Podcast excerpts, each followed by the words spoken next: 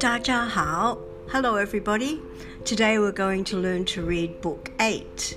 Book 8's name is Chong Chong Fei. Chong Chong Fei. Insects or bugs fly. Chong Chong Fei. 看，那是蚂蚁。看，那是螳螂。 那是蜜蜂；看，那是甲虫；看，那是蜻蜓；看，那是毛毛虫。啊，毛毛虫变成了蝴蝶，蝴蝶。Okay, let's go through some of the words that you may not have known before. So we're going to look at can Can means look. Can look.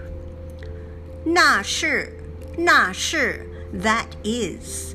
那是美美 that is little sister. 那是 So each page starts off with can. 那是看那是蚂蚁蚂蚁 ants. Think of ma and then e. Number one, 蚂蚁 ants. 看，那是螳螂。螳螂 is like a grasshopper or a praying mantis. 螳螂 remember tongue. Tongue, you don't want it on your tongue.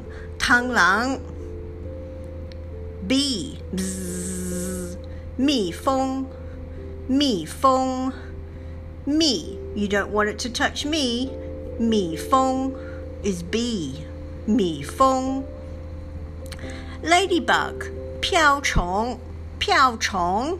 In the book, it says 甲虫.甲虫 just means beetle, so any beetle is 甲虫,甲虫.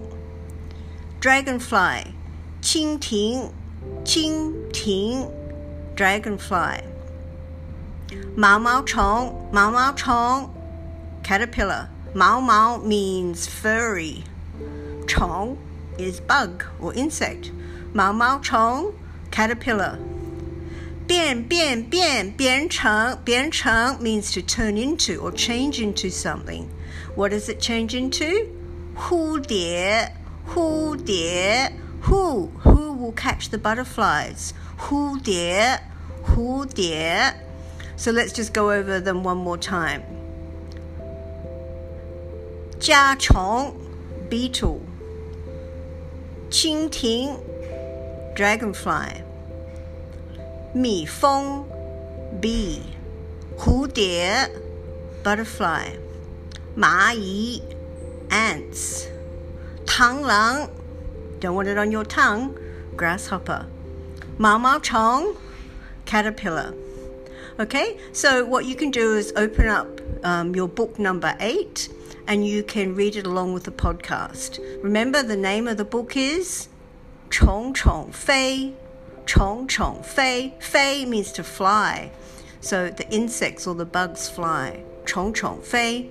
Okay, good luck. Have fun. 再见。